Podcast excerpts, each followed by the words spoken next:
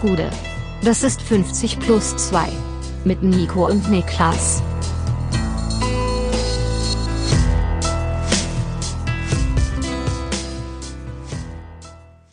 »50 plus 2 Champions League Spezial. Mein Name ist Nico Heimer und bei mir sitzt der Mann, der vor Chaoten eingeknickt ist, Niklas Levinson. Gude. Gute. Ja, ich hatte Besuch von meinen Eltern. Ja.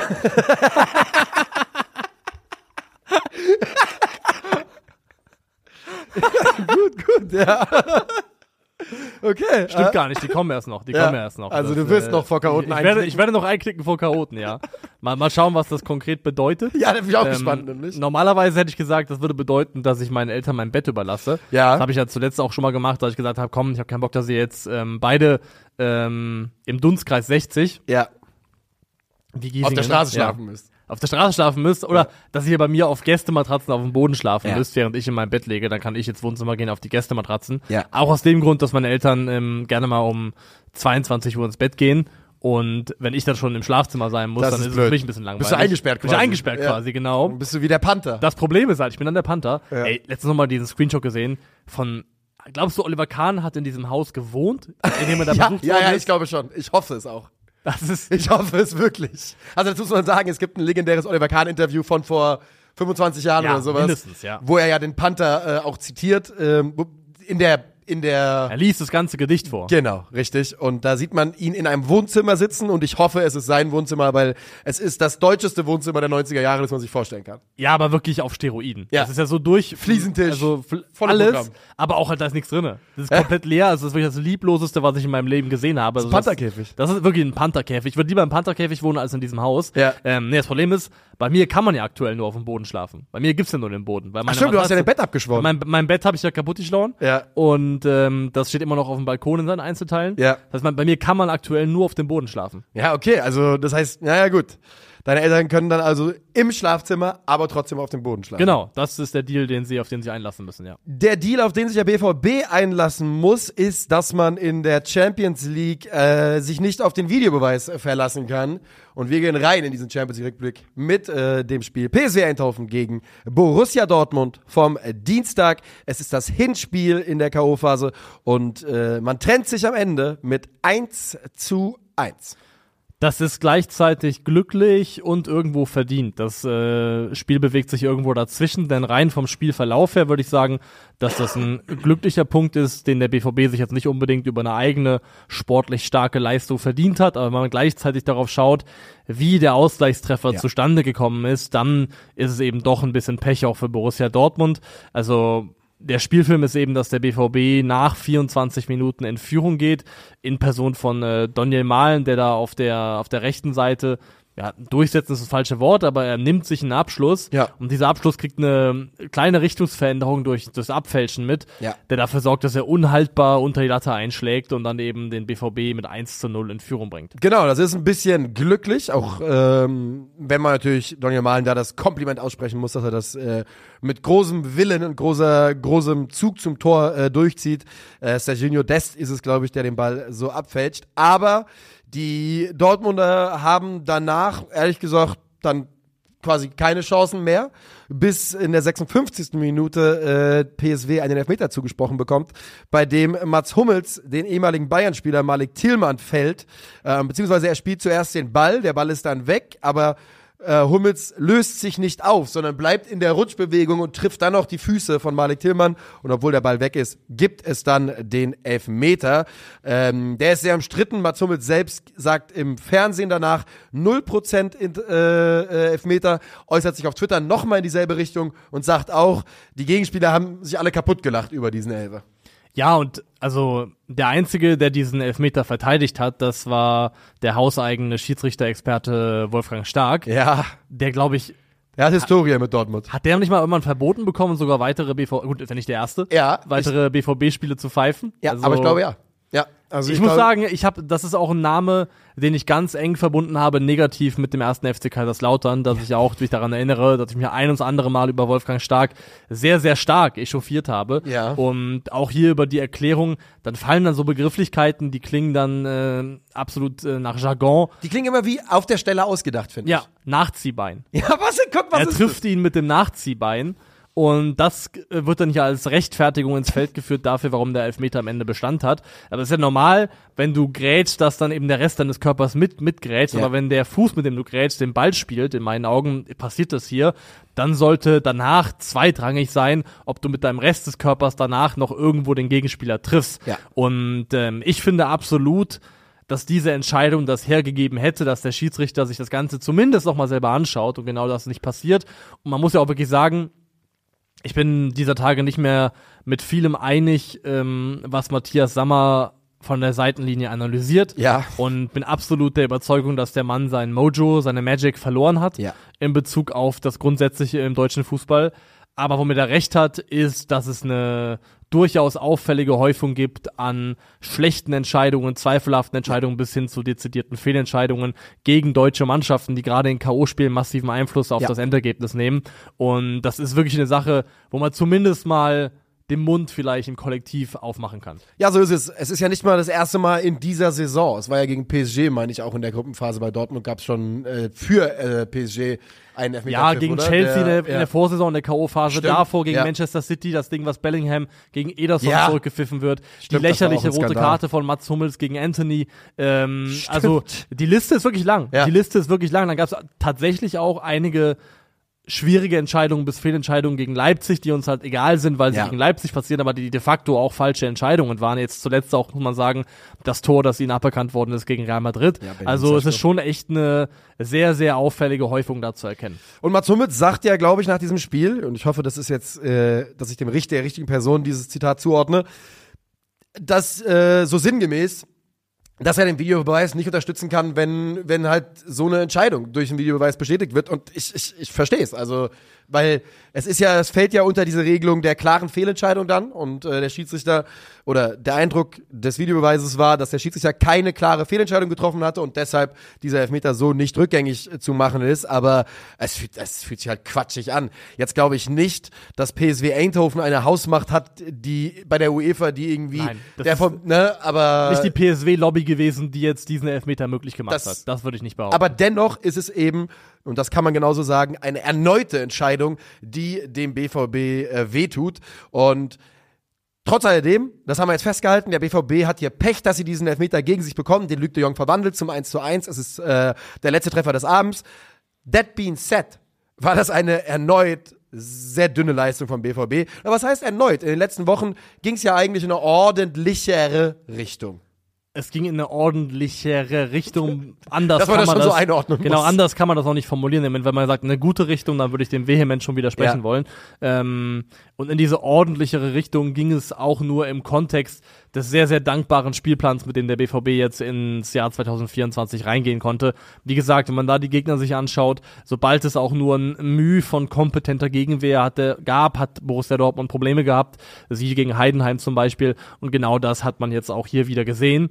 Also Dortmund kann in meinen Augen froh sein, dass aktuell so viel Spotlight vom FC Bayern eingenommen wird, weil da spricht man von Generalüberholung, der ganze Kader braucht einen Umbruch, die Mannschaft kann in der Form nicht mehr bestehen bleiben, da muss alles auf dem Prüfstand und für mich gilt dasselbe für Borussia Dortmund. Es wird aktuell noch nicht so wahnsinnig viel darüber geredet, weil der FC Bayern in der Hackordnung, auch was Medieninteresse angeht, nochmal eine Liga darüber spielt. Ja, ja, also der, der Schatten des FC Bayern ist halt nun mal lang in Deutschland und äh, in dem suhlt sich der BVB. Man kann aber auch sagen, dass Dortmund halt seit dem 9.12. kein Spiel verloren hat. Ne? Das ist auch die Wahrheit. Ja, ja. Ähm, Ja, ja. Aber man hat in der Zeit eben halt unentschieden gegen Augsburg gespielt, unentschieden gegen Mainz, unentschieden gegen Heidenheim, unentschieden gegen Wolfsburg.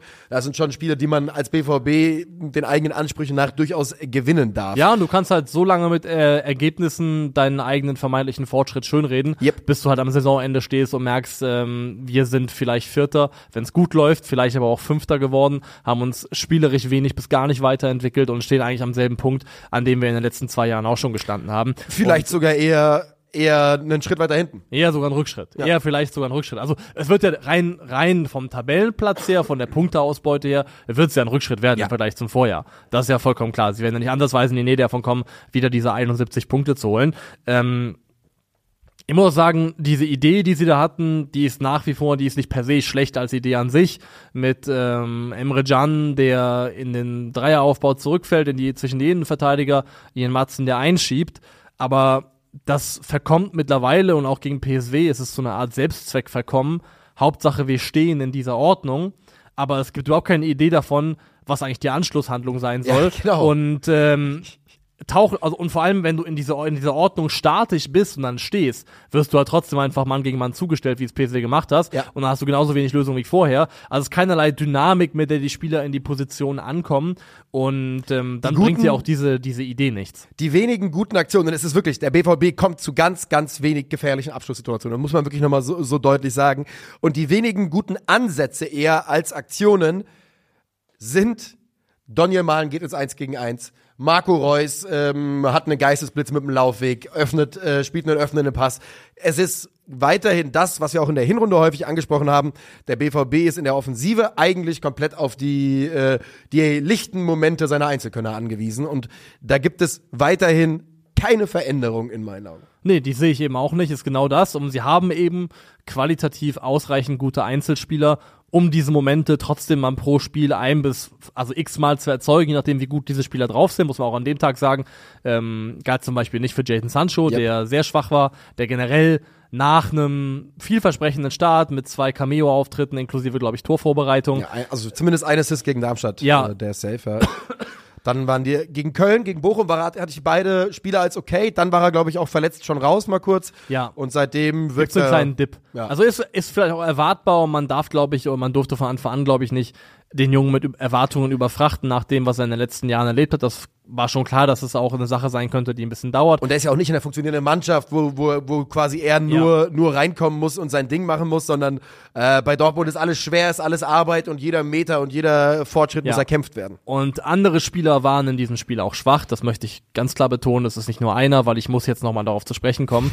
Ähm, aber alles, was der BVB da gerade macht und eingeführt hat, ist in meinen Augen ein elaborierter, verschachtelter Versuch, irgendwie es hinzukriegen, Emre Can in diese Mannschaft reinzupressen und dabei den Schaden, der dadurch entsteht, für den Aufbau, fürs Aufbauspiel, fürs Gesamtspiel vom BVB zu minimieren. Ja, Nichts also- anderes als das. Ja, ich habe äh, Jaden Sancho wirkt vielleicht unglücklicher, aber Emre Can war auch in diesem Spiel wieder wirklich einer der, der, der ganz großen Problemfaktoren da hinten. Wir haben das ja im Stream zusammengeschaut, das Spiel. Ich habe mich dann zu Hause nochmal hingesetzt, habe mir nur die, ich habe mir bis zum 1 zu 0 die ersten 25 Minuten nochmal angeschaut und es hat vollkommen gereicht. Es reicht vollkommen aus, um alles zu sehen, was am Problem da ist. Es gibt eine Situation, da wird er von hinten, also Meier hat schon die Möglichkeit, ihn anzuspielen, macht es nicht. Meier hat mir übrigens gut gefallen. ja, Da, also also dafür, dass kann ich der nicht so vorwerfen. kurzfristig kann ich nicht vorwerfen. Ich weiß nicht, ob Ja. er es nicht, ob er es, ob er es nicht tut, weil er Emre Can nicht anspielen will. Er spielt auf jeden Fall raus zu Hummels. Ja. Hummels spielt ihn dann aber immer noch auf den recht freien Emre Can. Der hat die Möglichkeit, mit Ball aufzudrehen und in den offenen Raum reinzugehen, spielt ihn stattdessen raus, wieder ähm, einfach nur flach auf die Seite zu äh, Rierson. Ganz viel endet auch einfach bei Rierson. Im Zweifelsfall der Ball zu ihm, dann soll er mal machen, was, gucken, was er damit anfangen kann. Rierson wird angespielt, zugestellt, drei gegen drei, Mann gegen Mann verteidigt, keine Idee. Ähm, und der Ball wird irgendwie mit Mühe und Not irgendwie in den eigenen Reihen gehalten. Und Rierson am Ende der Situation beschwert sich auch lautstark darüber, warum kriege ich überhaupt diesen Ball, den er niemals Ja. hätte kriegen dürfen. Es sind so viele Sachen. Es ist die Schärfe der Pässe, die nicht passt. Also wie scharf spiele ich den Ball, damit mein Mitspieler ihn bestmöglich verarbeiten kann. Die Präzision passt nicht. Die Bälle kommen oft in den falschen Fuß oder so ein bisschen in den Rücken, dass du den Dynamik, die Dynamik aus der Situation rausnimmst Kein- und gar nicht genau, mit ja. Tempo mitnehmen kannst den Ball, dass das Momentum verloren geht. Und auch hier wieder, Emre Can verweigert diverse Male vielversprechende Bälle zugunsten von Sicherheitsquerpässen, die dafür sorgen, dass er keinen Fehler macht, aber die Mannschaft kein Stück weiterbringen. Kein Stück Ja. die Mannschaft weiterbringen. Und das ist einfach, also es wäre ja ein leicht zu behebendes Problem, wenn du nicht nur einen Spieler rausrotieren müsstest, sondern nicht auch deinen Kapitän. Ja. Und da sind wir ja wieder bei der Thematik, die wir wirklich schon, schon ein Dutzend Mal besprochen haben in dieser Saison. Der, der Edin Terzic Double Down auf Emre Can in diesem Sommer, wo man sagt, Alvarez, verpiss dich, du kommst hier nicht her. Emre, zieh die Binde an, Brüderchen. Ähm, damit hat man sich einfach keinen Gefallen getan. Und kei- man, ich sag's jetzt auch inzwischen seit, seit drei Monaten, es würde mich nicht überraschen, wenn der BVB am Ende die Champions League verpasst und es wirklich dann eine solche Seuchensaison war, die man aber erst, wo man aber erst eben hinten raus in letzter Konsequenz sieht, okay, scheiße, wir hätten hier viel früher was machen müssen. Ähm, auf der anderen Seite steht jetzt 1-1, das Ergebnis ist komplett in Ordnung von diesem, Ja, von dem Hinspiel. total, wenn man bedenkt auch, dass es Momente gab für PSW noch, die Szene, wo Luc de Jong äh, prallen lässt in einen eigentlich freien Raum Ja. auf ähm, Tillmann, glaube ich auch, der eine sehr gute Abschlussposition hat. Es gab andere Momente, da Luc de Jong selbst, der dann einmal mit der Hand den Ball festmacht, wenn er, wenn er den besser kontrollieren kann und direkt abschließen kann, schließt Ja. er einfach mittig ab vom, von der 16er äh, Kante aufs freie Tor, kriegt er auch nicht hin. Also also es gab eine Handvoll Momente, wo nicht viel fehlt dafür, dass es dann für den BVB doch eher, nochmal war eher davor, in Richtung PSW zu kippen, als in Richtung BVB. 100%, und, das, ja. und das ganz deutlich.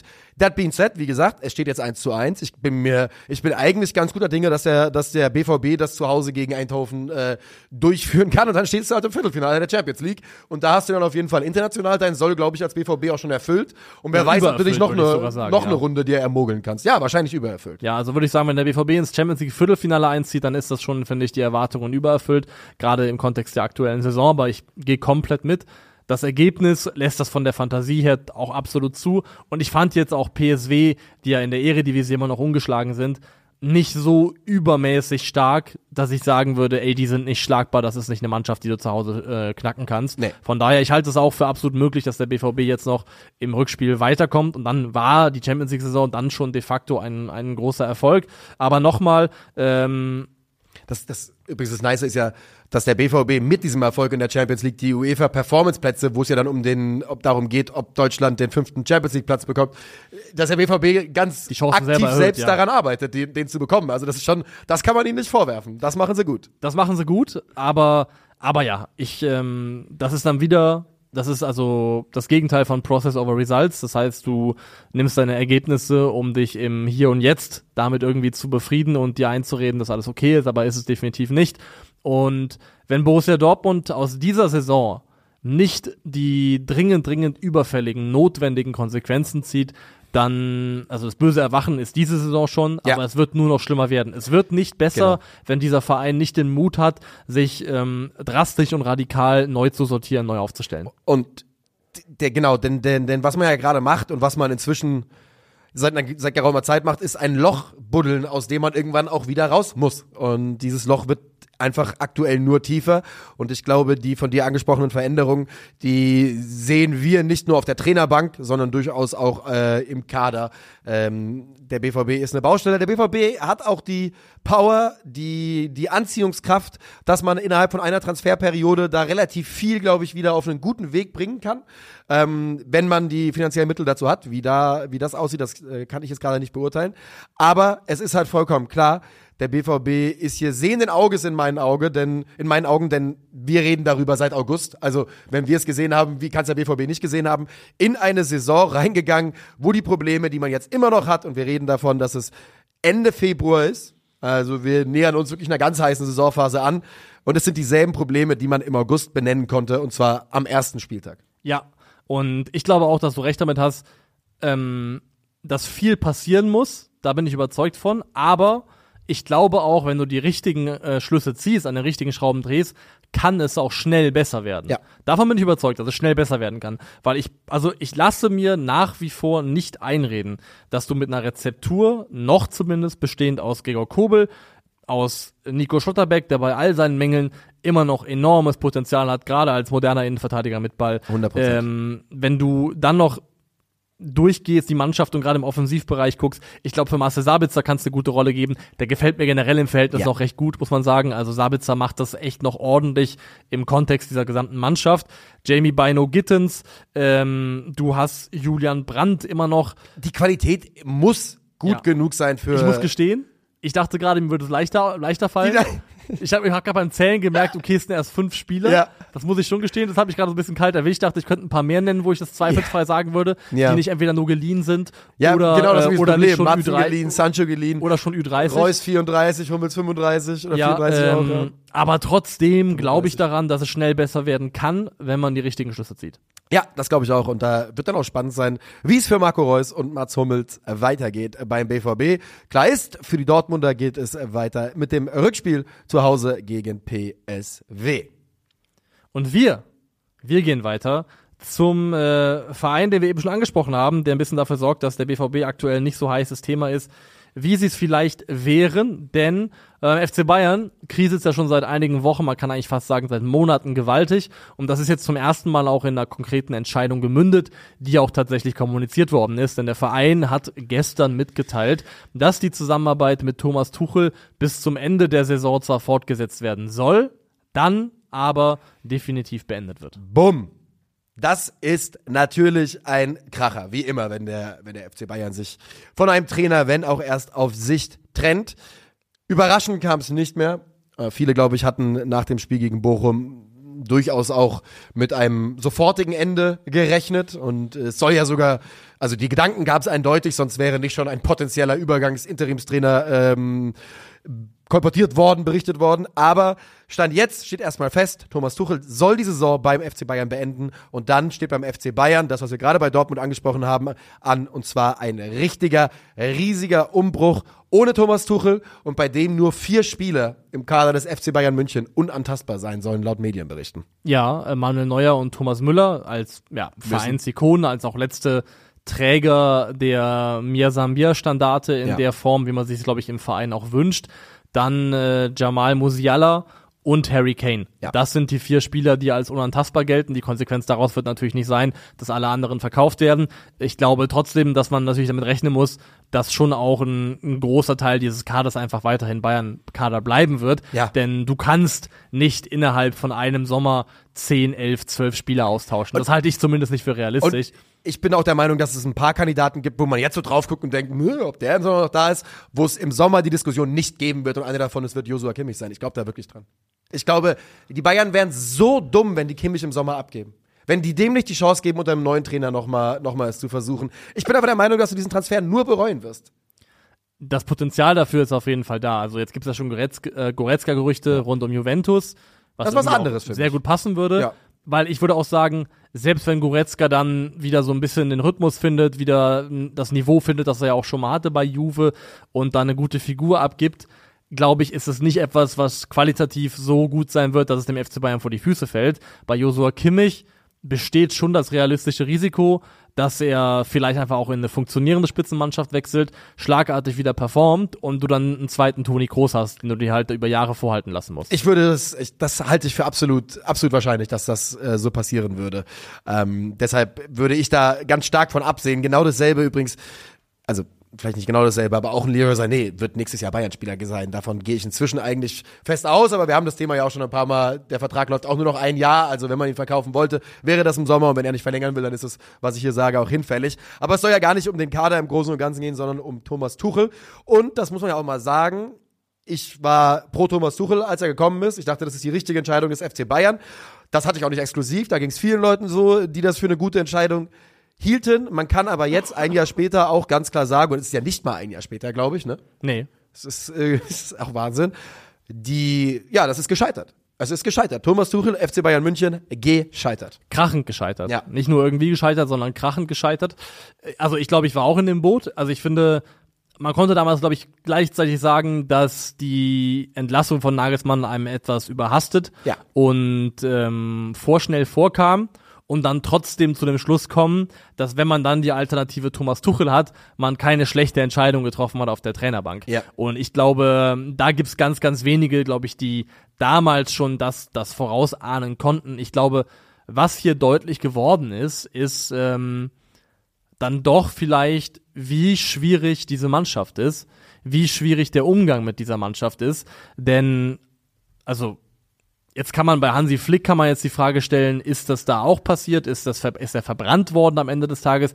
Woran ist das gescheitert? Ähm, da ist es eher an Umständen gescheitert, die glaube ich mit Vereinsführung zu tun hatten, dass es da eben äh, Reibereien gab, die nicht aus dem Weg geschafft werden konnten. Aber hättest du vor Julian Nagelsmanns Engagement bei den Bayern noch davor, selbst nach seinem ersten Jahr, Leute gefragt, 100 Leute gefragt, gib mir eine Top 5 deiner aktuell fünf besten deutschen Trainer. Ja. In jeder einzelnen Top 5 wären Julian Nagelsmann und Thomas Tuchel ohne Zweifel Ja, vorgekommen. 100 Prozent. Und wahrscheinlich wären es die Namen 1 und 2 gewesen, wenn man Jürgen Klopp äh, außen vor lässt als Ja. eh untouchable, weil, äh, ne? Genau, ich habe gesagt, Klopp, Ja. Klopp ist die Eins, aber Ja. die Wahrscheinlichkeit, dass diese beiden Namen auf dem Podium sind, Ja. ist dann recht hoch. Ja.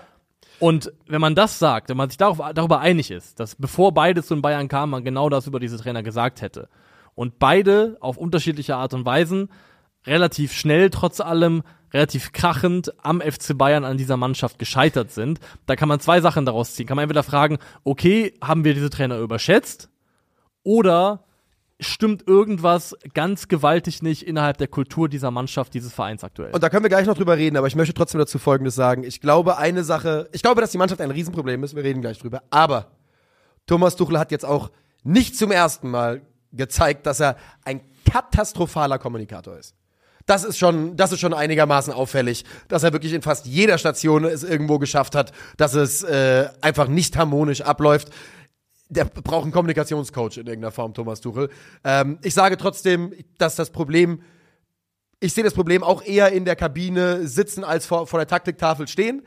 Aber Thomas Tuchel hat auch auf dieser Station wieder gezeigt, dass mit ihm einfach nicht einfach ist, die Zusammenarbeit. Also man, man muss ihn absolut mit in die Verantwortung nehmen. Und wie gesagt, ich finde, er ist fast so ein bisschen in alte Muster zurückgefallen. Denn mein Eindruck war schon, ich glaube, am wenigsten diesen Eindruck von einem sehr, sehr schwierigen, exzentrischen, exzentrischen Trainer, am wenigsten existiert dieser Eindruck in England. Ich glaube, da Ja. ist er von seiner Außenwirkung, steht er noch mit am besten da und muss ja irgendwie einen Grund dafür geben. Ein bisschen, ich habe ein bisschen das Gefühl gehabt schon, dass er mit seiner Rückkehr nach Deutschland auch in alte Muster zurückgefallen ist, die er als Trainer in Könnte Deutschland sein. gezeigt hat. Das ist ja auch kein kein ungewöhnliches Phänomen, dass Leute, wenn sie zurückkehren in bestimmte Kontexte, sich dort wieder verhalten, wie sie sich vorher schon mal Ja. verhalten haben. Ja, ja, also das stimmt. kennt jeder. Ja. Also ich habe das, hab das schon mal, glaube ich, in einem anderen Kontext, in einem Video oder so gesagt, dass ich mich daran erinnere, wie es so für mich Sommerferien waren. Sommerferien waren immer so, so Zeiten, wo man sich selber die großen Versprechen gemacht hat, dass im Folgejahr alles anders wird und man sich anders benimmt, Ja. anders Hau- Hausaufgaben macht, Schule macht und dann bist du halt eine Woche wieder da, hängst mit derselben Nase ja. wie vorher rum Ja, und ja. du fällst komplett zurück in dieses alte Verhaltensmuster. Ich merke es am Bier, wenn ich, wenn ich nach Hause fahre und meine Kumpels treffe von früher. Da, Auch? da, also wirklich, das triggert den, den äh, Anfang 20 Nico sofort wieder in, in, vielerlei, äh, in vielerlei Facetten. Ja, also das ist schon absolut möglich. Ähm, klar ist aber wirklich, ne, dass der FC Bayern, und wir können jetzt sogar noch eine Stufe drüber gehen, auf Letz-, aufs letzte Jahr FC Bayern gucken. Die Leute, die Thomas Tuchel angestellt haben, sind Oliver Kahn und Hasan Salihamidzic, ne? äh, die inzwischen auch schon weg sind seit Beginn dieser Saison. Und ähm, der FC Bayern gibt ein Bild ab der Uneinigkeit und der, äh, der, der, des, der Konfusion, wie man es auf jeden Fall lange, lange nicht gesehen hat. Also wann hat zum letzten Mal ein Bayern-Trainer zwei Saisons überlebt? Ja, das ist, inzwischen reißt das schon wirklich ein. Ja, also wer, wer, wer hat als letzter Bayern-Trainer zwei volle Saisons trainiert? Das muss ja Guardiola gewesen Ich sein. überlege gerade, das könnte wirklich Guardiola Weil Ancelotti war es nicht, der wurde während der Saison Kovac war es entlassen, wurde nicht, durch Flick war es nicht. Flick hat nämlich übernommen und dann Genau, ein, ein volles Jahr Kovac. gemacht. Nagelsmann hatte ein volles Jahr und ist Und dann, dann- entlassen worden. Ja, Ja, also das ist echt Wahnsinn. und das muss Bei der sagen, Mannschaft, die, re- die immer Meister geworden ist übrigens, die ganze ja, Zeit. die immer Meister geworden ist die ganze Zeit und ähm, dann an den Punkt zu kommen, wo deine letzten fünf Trainer keine zwei Jahre im Amt überleben, Das ist nicht gut für Weil das ist ja eigentlich, also wenn du jetzt sagen würdest, was ist ein Ausdruck oder was ist ein, ein, ein Zeichen dafür, dass du einen Verein hast, dem es vielleicht an Identität, übergeordneter Philosophie fehlt, ja, Ja. Ähm, stetige Trainerwechsel, keine Kontinuität auf den entscheidenden Positionen. Und das ist auf jeden Fall etwas, was auf den FC Bayern der letzten vier, fünf Jahre definitiv zutrifft. Und der FC Bayern hat natürlich einfach Vorteile, die, die finanzielle Vorteile, die nicht so schnell weggehen in der Bundesliga, die noch Nein. einige Jahre halten können. Aber natürlich sägst du so an deiner Vormachtstellung dauerhaft. Immer, zwar nur ein bisschen, ganz, ganz wenig. Also macht euch keine Hoffnung, dass der FC Bayern absteigt nächste Saison. Nein, nein. Aber, aber natürlich sp- spielst du mit deinem Vorsprung. Das tust du. Ich glaube halt, wie gesagt, dass der, dass der finanzielle Vorteil, den der FC Bayern genießt, so krass ist, Ja. dass das äh, auf die nächsten Jahre trotzdem erstmal kein realistisches Szenario ist, dass da irgendwann irgendjemand wirklich so nah heranrückt, dass es auf Dauer eine Gefährdung sein kann. Das sehe ich nach wie vor nicht. Das ist das große Glück, das der FC Bayern hat, aber auch der große Fluch.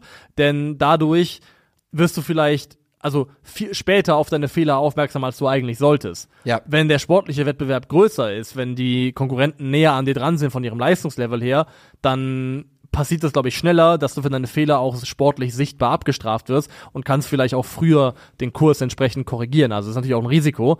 Ähm, nochmal Thomas Tuchel und die Leistung, die er jetzt erbracht hat, eigentlich nochmal einzuordnen. In der aktuellen Saison nach 22 Spieltagen hat der FC Bayern vier Punkte mehr, als sie zum selben Stand in der Vorsaison hatten.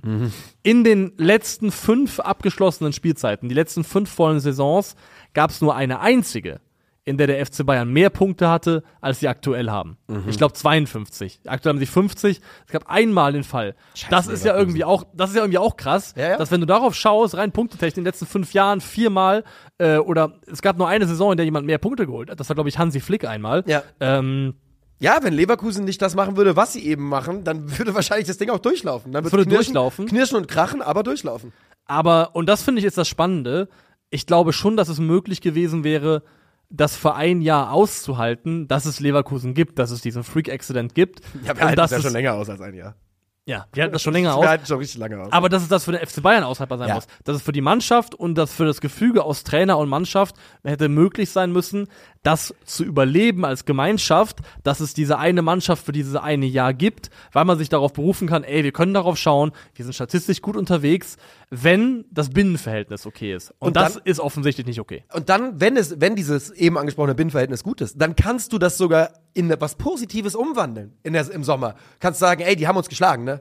Die haben es geschafft. Nach zehn Jahren haben die uns entthront und jetzt watch it auftauchen, was wir jetzt mit denen machen in der kommenden Saison. Daraus kann man Energie gewinnen und dann in die neue Saison reinstarten, aber nun äh, wird das eben in anderer personeller Besetzung passieren. Eine Sache ist inzwischen klar formuliert. Überraschung, Überraschung. Der Trainer des direkten größten Konkurrenten wurde ausge, ausgelobt als die Nummer 1 Lösung, Xabi Alonso.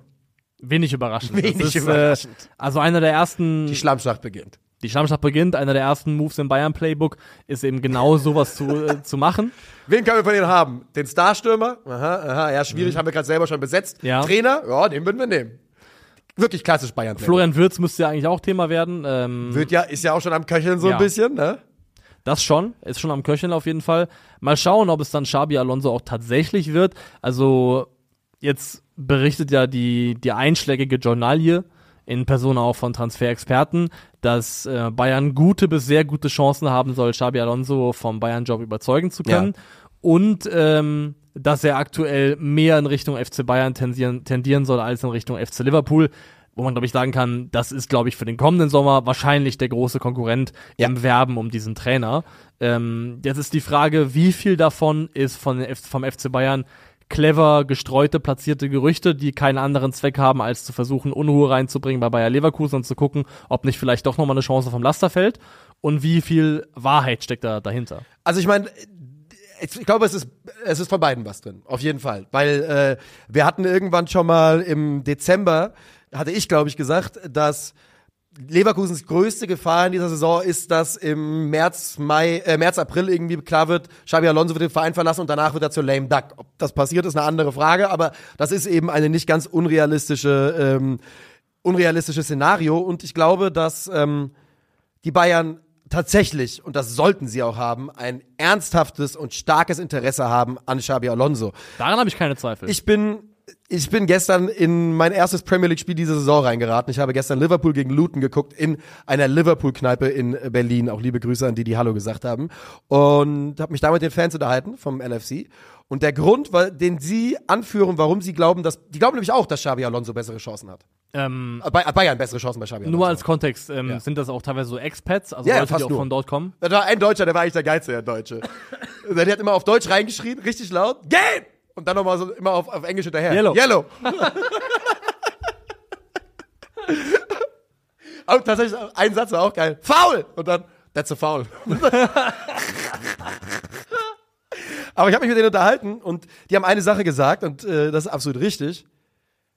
Wie undankbar ist es, der Nachfolger von Jürgen Klopp bei Liverpool zu werden? Und das ist halt einfach, ja, ja. Niemand sah gut aus als Nachfolger von Jürgen Klopp. Bei Dortmund, äh, bei BV, bei Mainz war es hier Ander, äh, Arnesen, Andersen, der ja auch eine, eine ordentliche Saison gespielt hat und trotzdem nach einem, einem Jahr geäxt worden ist, weil es hieß, ey, äh, der passt nicht. Thomas Tuchel hat einen besseren Punkteschnitt als Jürgen Klopp bei Borussia Dortmund gehabt und wurde trotzdem mit ihm verglichen und am Ende hat es nicht funktioniert.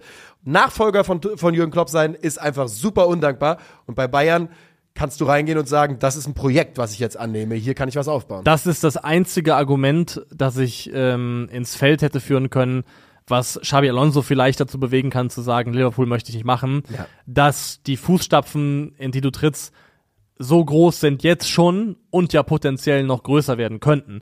Denn die Möglichkeit besteht absolut, dass Liverpool nochmal englischer Meister wird. Ich habe sie eigentlich nicht als stärkstes dieser drei Teams, die es wahrscheinlich unter sich ausmachen werden. Das dürften Liverpool, Arsenal und City sein auf der Rechnung.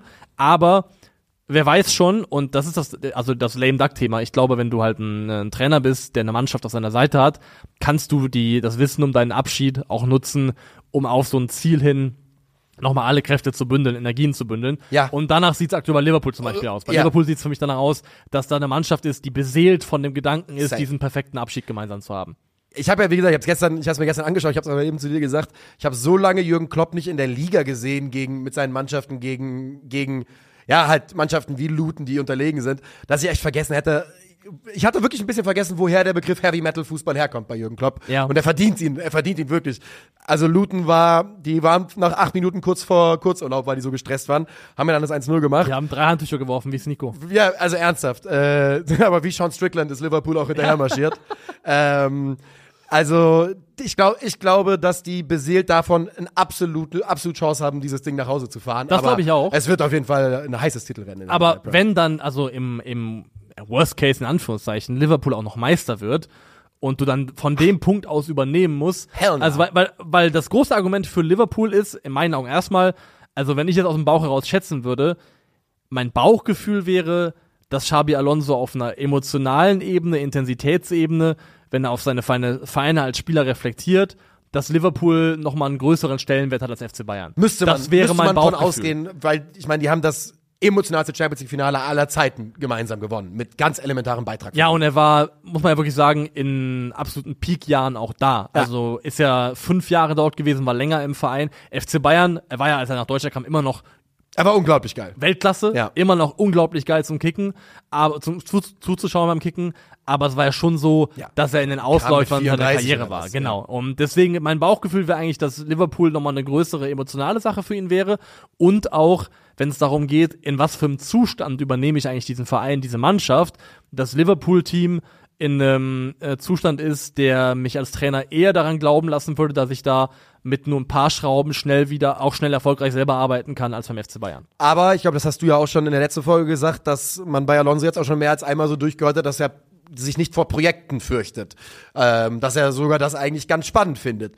Und wenn du guckst, bei Liverpool, wenn du auch die Timelines vergleichst von den beiden, von den beiden Vereinen gerade, die Wahrscheinlichkeit, dass Liverpool gerade ein, ein in, in der Premier League, ne, in einer Liga, die einfach deutlich eine ganz andere Voraussetzungen hat, als es in der Bundesliga der Fall ist, wo Bayern immer noch das Zentralgestirn ist. Die Wahrscheinlichkeit, dass Liverpool vielleicht gerade am Ende eines Runs ankommt und es mit sehr viel Arbeit und Aufwand verbunden wäre, das weiterzuführen, im Verhältnis zu den FC Bayern wieder auf Strecke bringen, also ich sag nur, die Erfolgsaussichten sind in München vielleicht ein bisschen also, höher. also es wird leichter, nächstes Jahr deutscher Meister zu Als werden Englisch, mit Bayern als klar. englischer Meister mit Liverpool. Das Ja. ist vollkommen klar. Und wie gesagt, die Aufgabe von Klopp zu übernehmen wäre absolut undankbar. Ich finde, also ich finde nicht, dass Tuchel unbedingt daran gescheitert, also doch, er ist wie, auch daran gescheitert, insofern, dass da auch an das persönliche Level Genau. Ansprüche angelegt wurden, die einfach Und nicht er zu war der unnahbare, seltsame Kommunikatortyp, der, wie gesagt, der mehr im Schnitt besser gepunktet hat als Jürgen Klopp Ja, selbst. da finde ich, also der Vergleich ist auch generell schwierig, weil natürlich Klopp auch den BVB erstmal hochhieven musste auf ein Level, Ja, ja. auf dem Tuchel dann übernehmen konnte. Deswegen Was ich damit nur sagen will, ist, dass du sogar, wenn du sportlich überzeugst, so wie es Thomas Tuchel beim BVB getan hat, die Fußstapfen von Jürgen Klopp sind größer als rein sportlicher Natur. Das ist, was ich sagen wollte. Ja, andererseits kann man auch vielleicht sagen, wenn du als Thomas Tuchel konstant bei Stationen persönlich sportlich überzeugst, aber trotzdem na, bitterer Beigeschmack haften bleibt, wenn du weg bist, dann spricht das vielleicht auch gegen dich in anderen Aber das Bereichen. haben wir ja schon haben wir schon etabliert. rausgearbeitet, haben wir schon etabliert. Ähm, ich wollte noch irgendeinen Punkt zu Alonso und Liverpool sagen. Was natürlich ein Trumpf ist, Alonso kommt nicht als unbeschriebenes Blatt nach Liverpool. Der kommt Ja. als jemand, der dort auch Vorgeschichte Ja. hat, der dort schon was erreicht hat, der mit einem Standing loslegt, schon mal im Verein, was glaube ich recht groß, groß sein dürfte. Und ich glaube, es gibt nicht viele Leute, die, denen ich vom Charisma her, von der Gesamtpersönlichkeit her zutrauen würde, ein Jürgen Klopp großes Vakuum zu füllen. Ja. Aber Alonso wirkt zumindest auf mich jemand, der auf eine andere Art und Weise, der wird nicht derselbe Lautsprecher ähm, Jubeltyp sein wie Jürgen Klopp, aber der, glaube ich, schon in der Lage wäre, auch als Größe der Persönlichkeit eine Mannschaft zu übernehmen und nicht zu klein auszusehen neben Jürgen Klopp. Sehe ich, sehe ich ganz genauso. Aber ich weiß nicht, ob ich, wenn ich Xabi Alonso bin, das Risiko eingehen will trotzdem. Weil bis du es versuchst, weißt du es nicht. Und Ja. die Fußstapfen von Kloppo sind tief. Die sind einfach tief as fuck und groß. Also würdest du auch mitgehen und sagen, die Wahrscheinlichkeit, dass du, also du sagst, der wird eher Bayern-Trainer Ja, als ich Liverpool-Trainer. glaube, das kann, das hat sich vielleicht auch wirklich gestern durch die Gespräche mit den, mit den Fans von Liverpool ein bisschen verändert, aber ja, ich, ich glaube schon. Wann ist, ist nicht nochmal ein Champions League-Finale in München demnächst? Ich weiß nur, dass die, dass man sich gerade um diverse internationale Finals beworben hat. Ums Ähm, Frauen Champions League Finale, ums Conference League Finale und ums, ums Europa League Finale, glaube ich. die UEFA Champions League 2024-25 endet in der Fußballarena München. Ja, Da steht da so. ja, ja. Ja gut, die, die, die, darf wahrscheinlich bei internationalen Wettkämpfen nicht Allianz Arena, wenn die zum Austragungsort gemacht wird. Die heißt ja auch bei, bei der EM wird Also, die auch nicht Allianz Arena heißen. Wenn das keine Fake News sind, steht hier gerade auch auf der UEFA eigenen Seite. Das Finale der UEFA Champions League 24-25 wird in der Fußballarena München stattfinden. Das Hi Highlight des europäischen Clubfußballs findet erstmals seit 2012 in die bayerische Landeshauptstadt, weil das haben wir nicht untersch unterschlagen. Weil ich habe ja gerade erst Generation Wembley geschaut. Ja. Ich habe ja gerade erst geguckt. Und auch da muss man sagen, eben das Thema, was wir angesprochen haben, mit, dass es auch möglich ka sein kann, eine Mannschaft und ein Verhältnis zwischen Trainer und Mannschaft äh, am Laufen zu halten im Misserfolg. Siehe 11-12. Ja. Bayern ähm, verliert Finale der Horn. Die werden von Dortmund vorgeführt im Pokal. Dortmund wird Meister. Und trotzdem hat ja das Verhältnis zwischen Heinkes und Mannschaft Bestand gehabt. Das zeigt also auch, dass es anders geht. Ähm, aber in der Doku haben die alle gesagt, alle, da müssen, also das- große Uli Hoeneß Zitat, da müssen wir dabei sein, Finale der Horn. Ja. Ähm, immer wieder betont. Das war ja wirklich eine absolute Triebfeder. Das war ein richtiger, das war die Karotte am, am Stock, die sie vor den Augen hatten.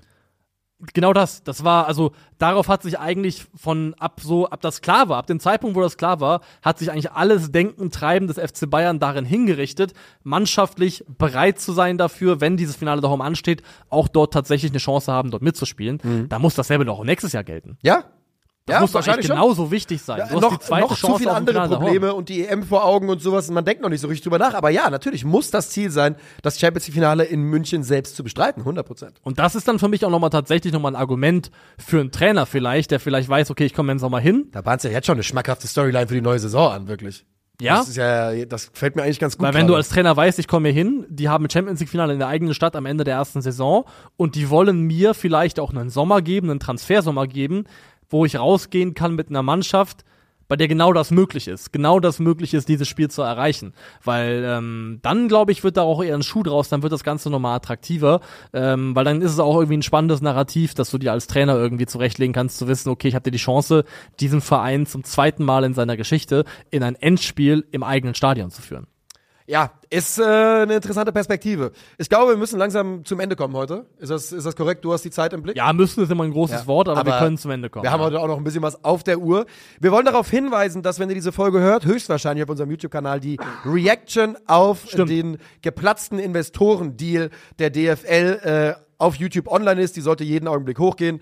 Ähm, und guckt euch auf jeden Fall an. Wir haben dieses Thema hier heute bewusst ausgelassen, damit wir, ähm, damit ihr da noch einen Mehrwert habt auf YouTube. Und wir gehen jetzt in den Bereich, wo wir tippen. Hast Ja. du die Tipps offen? Yes, habe ich. Leverkusen gegen Mainz. Ich würde gerne wünschen, dass Mainz irgendwas machen kann, dass der große Bo so Machen magisch wirklich ist. 2-2. 2-2? 2-2. Ich gehe mit 1-1, sage ich. Come on, Mainzer. Äh, Union gegen Heidenheim. Ähm, mein Bauch sagt mir Union, aber gegen Heidenheim tippen geht eigentlich nie auf. 1-1. 2-1 Union. Gladbach gegen Bochum. Das VfL-Derby. Mhm. Und ähm, gerade für die, für die Heimmannschaft ein enorm wegweisendes. Spiel. Das, ähm, ich glaube, die Krise verschärft sich. Ich glaube, es geht ähm, unentschieden aus, eins beide auch. Und auch das würde, glaube ich, die Krise verschärfen. Ja, das glaube ich auch. Ich habe jetzt zweimal unentschieden getippt. Ich sage, die äh, Borussia aus Mönchengladbach holt den 2 1 Heimsieg. Werder gegen Darmstadt. Ähm, 1-0 Sieg für Werder. Der, der Streak, okay, ist ja kein richtiger Streak, aber mit einer Nied- Niederlage dazwischen, aber der gute Lauf geht weiter. 2-0 Werder. Stuttgart gegen Köln. 3-1. Ist genau auch mein Tipp. Das Topspiel am Samstagabend, das wir uns äh, anschauen werden, wo mich jetzt schon ärgere, ehrlich gesagt. Ich auch, gar kein Bock Weil wir wollten es eigentlich machen für eine weitere Implosion des FC Bayern, Ja. mögliche. Aber die haben ja jetzt so ein bisschen. Oh, glaubst du, das reicht schon, um, um die Brust zu lösen? Die Bayern-Brust? Nee, aber ich mein Gefühl wäre jetzt, wenn diese Tuchelnummer immer noch so diffus wäre, wenn das noch nicht kommuniziert wäre, dann wäre da noch mehr Druck drauf. Ja, kann schon Jetzt so ein sein. bisschen ist ein Druck, bisschen Druck ist rausgenommen worden durch die Ankündigung, dass es im Sommer zu Ende geht. Egal. Ähm, 2-0 FC Bayern. 3-2 für die Bayern. Frankfurt-Wolfsburg. Also wir wissen alle, dass das unentschieden ausgeht oder die Eintracht 0-1 verliert, aber ich sage 1-0 Eintracht-Sieg. 1-2. Dortmund gegen Hoffenheim. Immer nur du, VfL. Ähm, Dortmund gegen Hoffenheim. Äh, die TSG ist scheiße, von daher 2-1 BVB. 2-0. Mit derselben Begründung. Augsburg-Freiburg. Burgenderby. Müssen wir immer sagen, wenn wir Ja, das ist Burgenderby haben. Burgenderby. Ähm, ich glaube, der FCA. Scheiß drauf. Ich glaube tatsächlich, Augsburg gewinnt. 1-0 zu Hause. Habe ich auch getippt. Ähm, das war's. Wir sind durch für heute. Sagen vielen Dank euch fürs äh, Zuhören. Am Montag zurück mit dem nächsten Bundesliga-Rückblick. Bis dahin, macht es gut. Auf Wiedersehen. Tschö.